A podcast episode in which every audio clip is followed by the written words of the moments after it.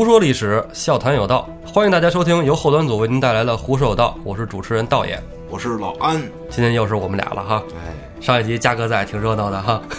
上一集咱们主要说的是七星小聚义嗯，啊，这个全真七子吧？全真七子那会儿还没有全真呢，没有没有，当时的中国道教在北宋的时候只有正一派，但是正一派是现在定的，那个时候还没有这么一个规定，分那么明显的派系。嗯啊，各山头有各自的修仙的道士，对吧？民间呢有很多方式，包括一些什么阴阳家，那会儿就其实都算道士的。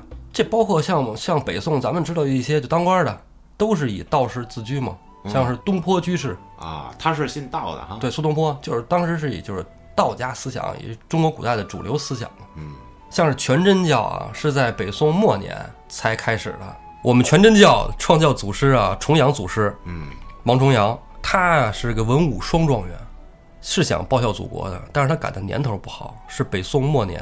抗金，对，那个时候呢，其实中国的北方基本就是已经沦陷了，像河北、山东，是吧？已经被这个金兵攻占了。这重阳祖师呢，就想另外一种方式来救民众，因为你救国家，这个国家已经不值得你救了。那个时候北宋灭亡了，徽宗一朝，是吧？那几大奸臣啊，哈天天在那儿霍霍。你就算去当官了，你想报效，你想有有什么作为，你能有什么好的下场吗？咱使点最实际的，对最快速的，救民众吧。重阳祖师呢，就到了终南山，活死人墓。他自己挖了一洞，哎，在那儿自己修行。后来里面出来小龙女儿啊什么的。小龙女是没有的，后来这个重阳真人华山那个论剑，然后得到了九阴真经。天之道，死有余而补不足，是故其生时不足胜有余。我靠，道爷你真会呀！没有，那是金庸写的金庸。小说你也没少看。这个重阳祖师啊，嗯从活死人墓待了七年，修行出来以后呢，到山东传道。在传道期间呢，收了七位弟子，就是全真全真七教子啊，历史上著名的全真七子。对，这个全真教啊，由此啊大盛，包括后来这个丘祖一言止杀，你听说过这个典故吗？知道一点儿。这丘祖一言止杀呢，是丘处机丘祖师啊，远渡万里，到现在的阿富汗去见的成吉思汗。成吉思汗当年在阿富汗住过，对，成吉思汗是一路打过去的嘛。任何一个帝王到了老年的时候，他都想长生不老。啊长生不老唯一的方式就是求助于这些道教的神仙们。宗教。对，想通过神仙的法力啊，还有什么炼丹啊，这那的长生不老。我记得咱们在闲事里说过这炼丹这事儿。如果这道士真能练出长生不老丹，自己就吃了；如果练不出来，反正你得杀我，要不毒死你得了。因为吃丹死了的这皇上太多了。其实吃丹什么的根本就不管用。丘祖师啊，七十四岁高龄见到成吉思汗的时候，跟他说的一番话是什么呢？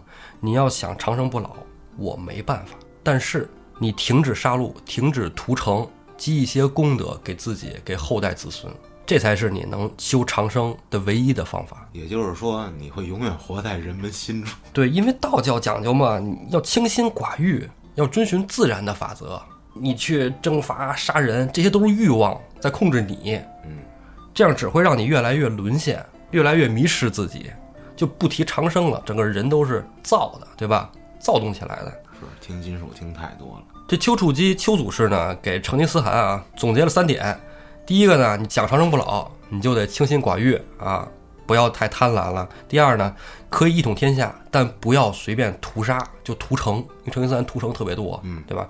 然后第三个呢，就是要仁政爱民，这样的话就是百姓才会敬仰你，而不是让百姓怕你。嗯，你杀半天，最后百姓是怕你，但早晚有一天会起来反抗。对，成吉思汗后来也真的听了丘祖师的话，停止了对无辜百姓的杀戮。嗯，丘祖师呢，又从那么远的地方阿富汗，又走回到了北京。太难了。嗯，当时叫长春观，就是现在的北京白云观。啊，嗯对，咱们话说回来 怎么感觉聊怎的么感觉每次聊《转》《神雕侠侣》那边去了？特别飞。啊，说到道士呢，这回这七星小聚义里边也有一个道士，就是入云龙公孙胜。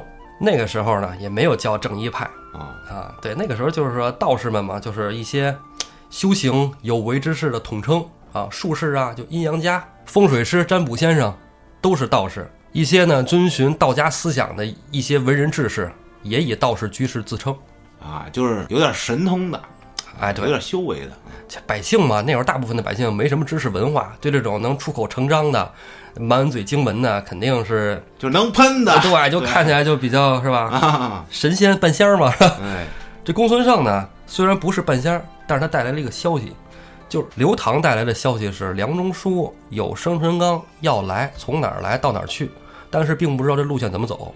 公孙胜带来的消息是他的具体的行动路线，这途经的地方呢，就是黄泥冈。之前晁盖说了，他有一个兄弟在黄泥冈十里处居住，叫白胜，白日鼠，哎，绰号白日鼠，他会做蒙汗药。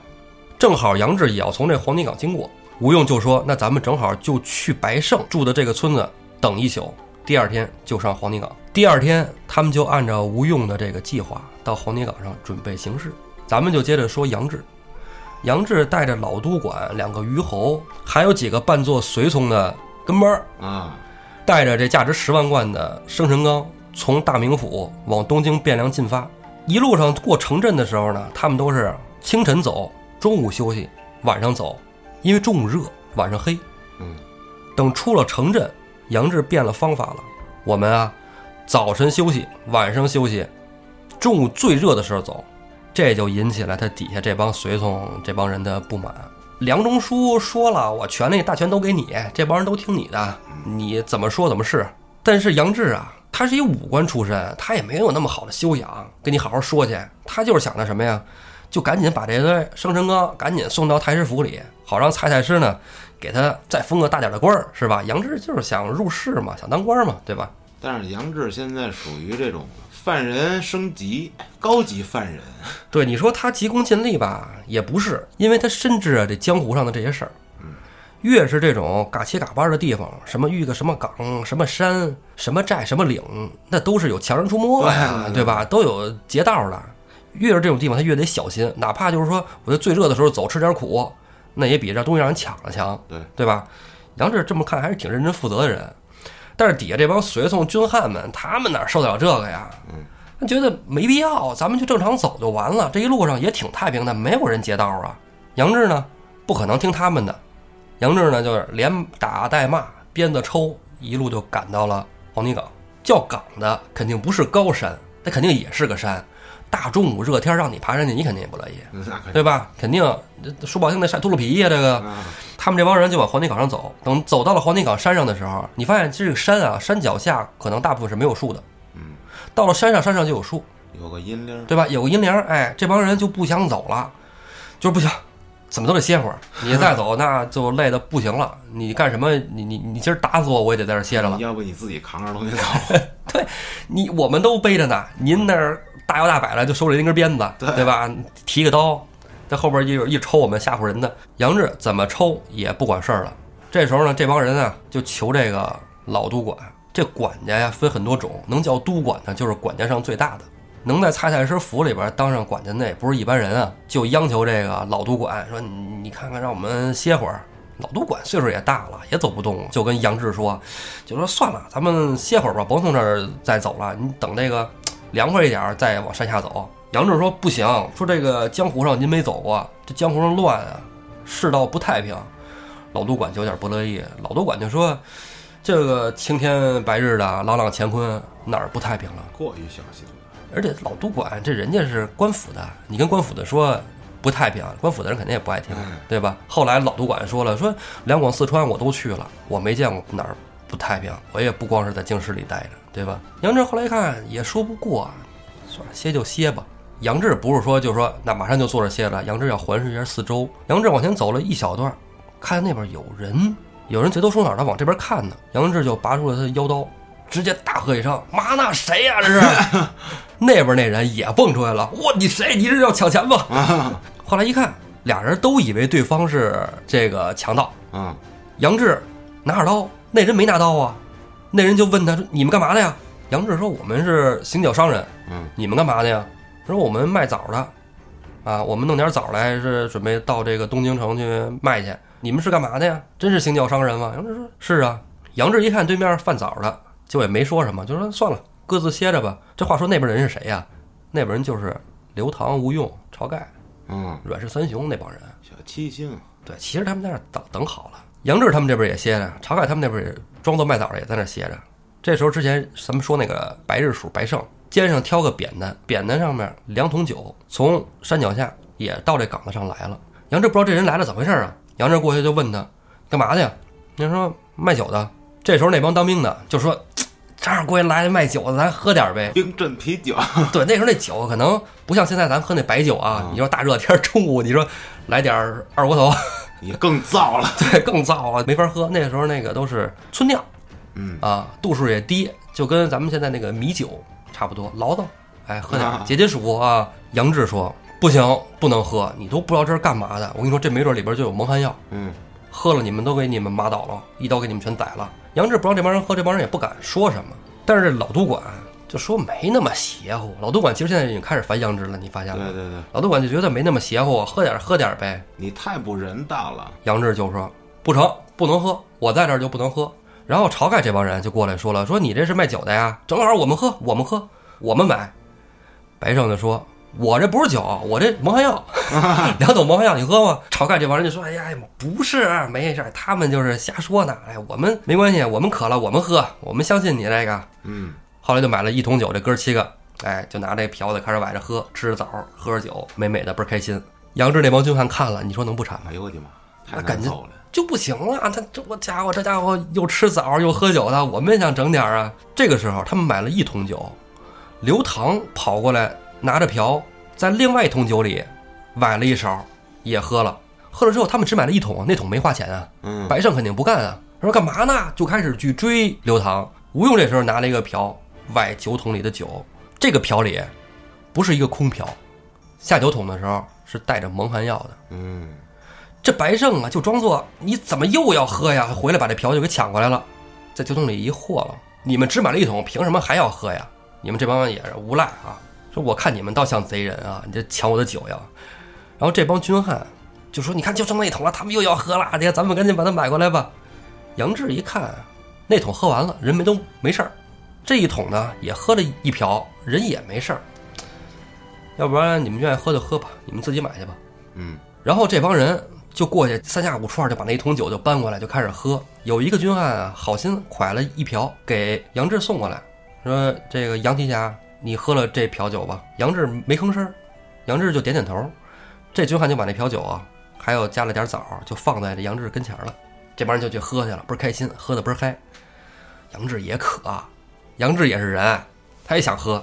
杨志就把那个半瓢喝了。嗯，杨志半瓢喝完了以后呢，当时正歇着的时候，发现这帮军汉一个一个开始歪七扭八的，开始往边上倒了，中招了。哎，一看就不是喝多了，是中了蒙汗药酒了。嗯。杨志觉得不对，戳着朴刀想站起来的时候，发现自己脚也站不住了。虽然喝的少，但是这个药劲儿也上来了。这时候就看卖枣的那几个，哥七个加上白胜，就把那车枣全都给周了，推着空车过来装筐了。啊，这是这生辰纲就十万贯生辰纲，一筐一筐的就都装在这车上，高高兴兴的让这哥几个给推走了。这杨志倒了霉了。这段就是智取生辰纲。等到过了几个时辰，天也黑了。杨志醒了，杨志醒了之后发现，因为杨志喝的少，他醒的比那些人都早。杨志就说：“你看，你们这些人因不听我劝啊，你看都一个个这个德行，都躺在地上歪七扭八的，生辰纲也丢了，怎么办啊？本来我是想通过这生辰纲呢，能混个好功名的，这回一下全完了。在悬崖边上，他就想跳下来去轻生。杨志跳之前，咱们替杨志在思考一件事情，也可能杨志也想到了这个问题。嗯。”这生辰纲为什么是让我送呢？其实咱们把这些事情抛开来想一想啊，梁中书不是第一天当官了，嗯，梁中书已经当了很久的官了。梁中书让人押送生辰纲，前一年就丢了，嗯，今年特别慎重的要找人去送，因为去年丢了，今年不能再丢了。丢了，一是他无能，二是老丈杆子也不高兴啊。梁中书找谁送生辰纲不好啊？他手底下有文达，有李成。还有急先锋索超，这都是大将。对这些大将他不用，为什么要让这样一个配军杨志去送呢？嗯，而且给杨志还配了这个老督管和两个虞侯，而且杨志什么时候出发的，走哪条路，这消息都散出去了。如果说刘唐能知道，可能更多人都知道。如果刘唐不通知晁盖，这哥几个来劫，别人也可能会劫。那这个注定是要被劫的生辰纲。梁中书为什么还要送呢？是梁中书根本就没有十万贯。梁中书一开始让杨志押送生辰纲的时候，梁中书是这么说的：要弄几辆大车，插上旗子，旗子上写着“恭贺太师生辰”。那说白了，那不就是插上标，让人等着抢的吗？贴上标签了，说我这儿都是钱，你们来吧，都是金银珠宝。这不就说白了，就是明白的，就是想让别人抢吗？这没准就是一个阴谋。我觉得梁中书啊，他要有那钱，他自己就眯了，因为他也知道这蔡太师不缺他这点钱，他老丈杆子比他有钱多了，他有这十万还不如自己留着呢。这梁中书啊，特意的还叫上这个蔡家的这个老督管跟着一块儿押送生辰纲，就是让老督管去证明，我真的是弄了十万贯，路上就是被人抢了，其实根本就没有这十万贯。这从哪儿能看出来呢？就是在事后。晁盖上梁山的时候，还带了他的自己的全部家私。你这十万贯什么概念吗？十万贯相当于现在人民币的话，三千万。那我要带着三千万，我去哪个银行？哪个银行我都是贵宾了。对呀，因为很多人都看过《水浒》啊，咱就抛开了说了。如果晁盖去投靠梁山，相当于他是入股，对吧？对，我有技术入股，我有人，是不是？然后呢，我又有资金入股，大头了，没问题啊。嗯，钱肯定不够数。他们总共八个人。分这个钱，如果十万贯的话，一人至少一万，对吧？至少分一万了，对吧？但是白胜根本就没有那么多钱。白胜到被抓的时候，那包里就一根金条，几锭银子。我没有这钱，但是我想装这逼，对。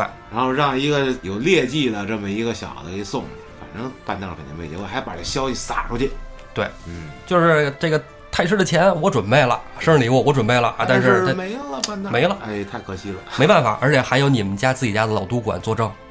对吧？被人劫了这块呢，各种分析都有，分析的人也多啊。有前辈老师们也都分析过这一块怎回事儿。想了解的朋友们网上搜。哎，咱咱就不展开说了。杨志呢，在这悬崖边上想了想，没跳。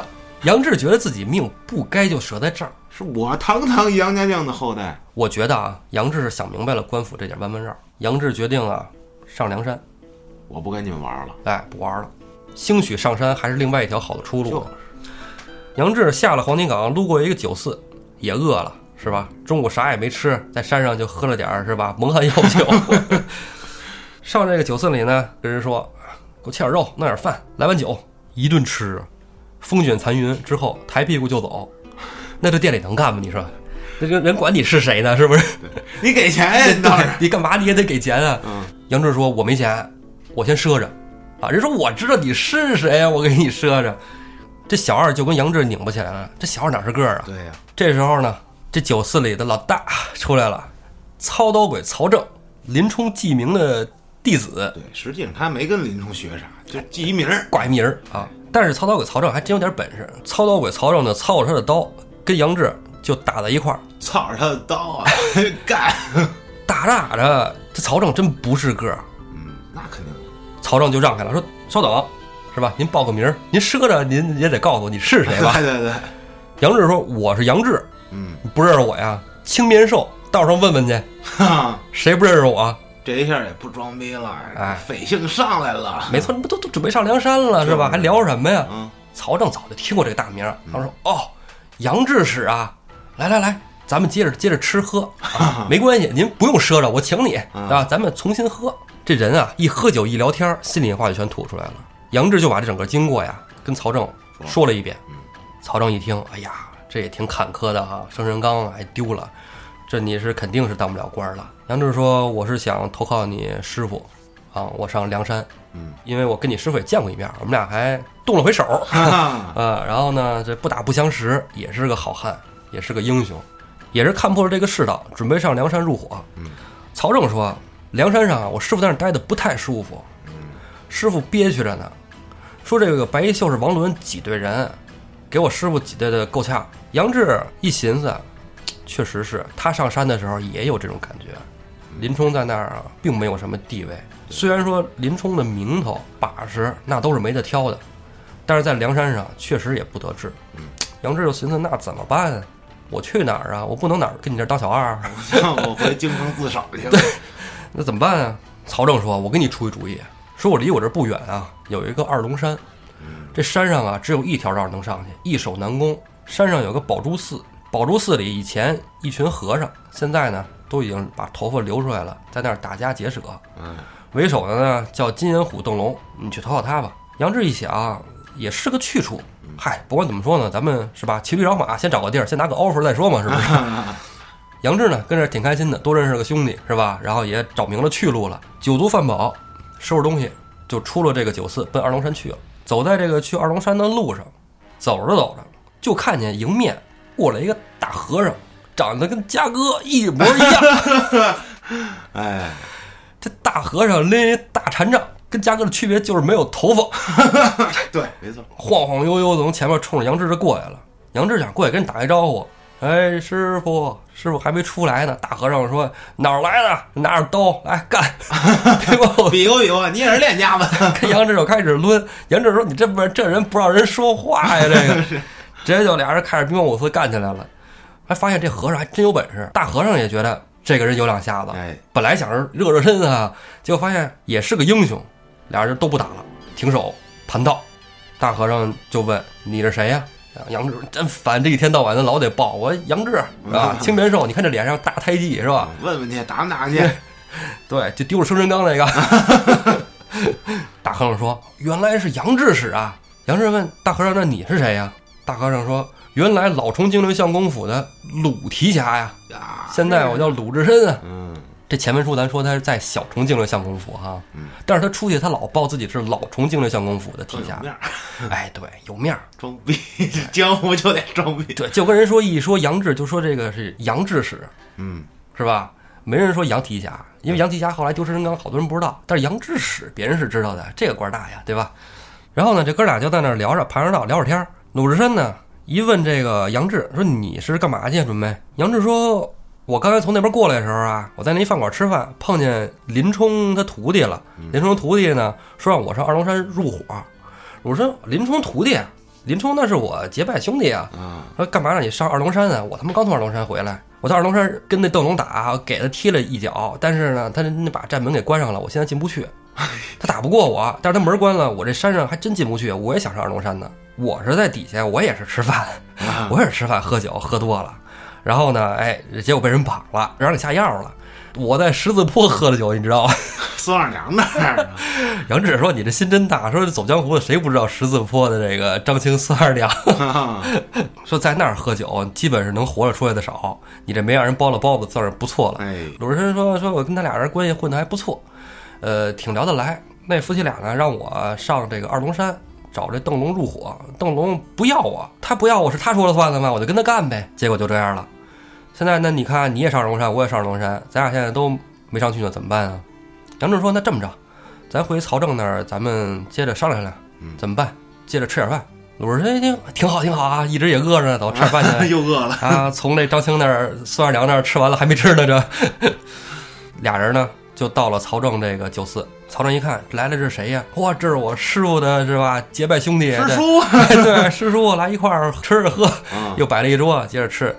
后来曹正就出了一主意，那既然这样的话，我们就假装就说你到我们这儿吃饭来，然后呢，你就说二龙山怎么不好，我把你绑了，给你送，给你送二龙山上去，然后我给你系一活扣。你到时候你就踹料把他们全办了。哎，我觉得这还行，哥儿姐都觉得这不错，就按照这个方案啊，依计行事了。第二天早上起来，杨志跟曹正带了几个店里的小二，绑着这个鲁智深就上了二龙山了。上了二龙山之后，这个邓龙呢，一看，哟，这不是昨儿踢我那大胖和尚吗？我给送来了，我我我要给他剖肝挖心啊！我要啊 拿他的心做醒酒汤。然后鲁智深一看活扣儿，邓龙寻思着，我要变成醒酒汤了。我完蛋了。哎，杨志、鲁智深嗯，一通干，把二龙山这帮首领干得差不多，邓龙也给宰了。从此啊，杨志跟鲁智深呢就在二龙山这个地儿站住脚了。然后咱们话说回来，杨志走了，老都管两个虞侯还有那几个随从酒醒了之后，发现杨志不在了，生辰纲也不在了，怎么办？就到了冀州府报官去了。报完官之后呢，老都管带着这帮人就回到了大名府梁中书那儿，跟梁中书说我们东西被人抢了，但是他们没有说实话，他们说的是杨志勾结了一帮贼寇，把生辰纲给劫了。梁中书呢就赶紧得给蔡太师写信啊，跟蔡京说了，我给您送的这个生日礼物路上被人劫了。蔡京一看这事儿，那就交给山东去管吧，这个公文一下就下到了冀州府尹那儿。冀州府尹一看，我太师的生辰纲在我地面上丢了，这可是大事儿啊，这怎么弄啊？就赶紧找这个当班的官察，一个叫何涛的何官察给叫过来了，说你去帮我找这个生辰纲这事儿，你去调查去。如果贼人找不着，我就给你发配到沙门海岛，去海南，哎，弄到三亚去旅游。那时候那是专门发发送犯人的地儿整嘛。椰子去吧你。哎，这何观察呢就觉得，哎呦，这我哪儿弄去啊？我没招儿啊，我找不着。他不能当堂撅冀州府尹呢，回家自己做牙花子去呗。他回了家之后呢，碰巧他弟弟何清来让他们家蹭饭来了。这何清啊，就问他说：“大哥怎么不开心呢？”何涛就就说：“兄弟啊，你不知道，我现在接一活儿倍儿烫手，说让我去抓劫生辰纲的这帮人，我现在没头绪。”这何清啊，他就说：“说大哥，我听说一事儿，不知道跟你这个有没有关系，我说说你听听。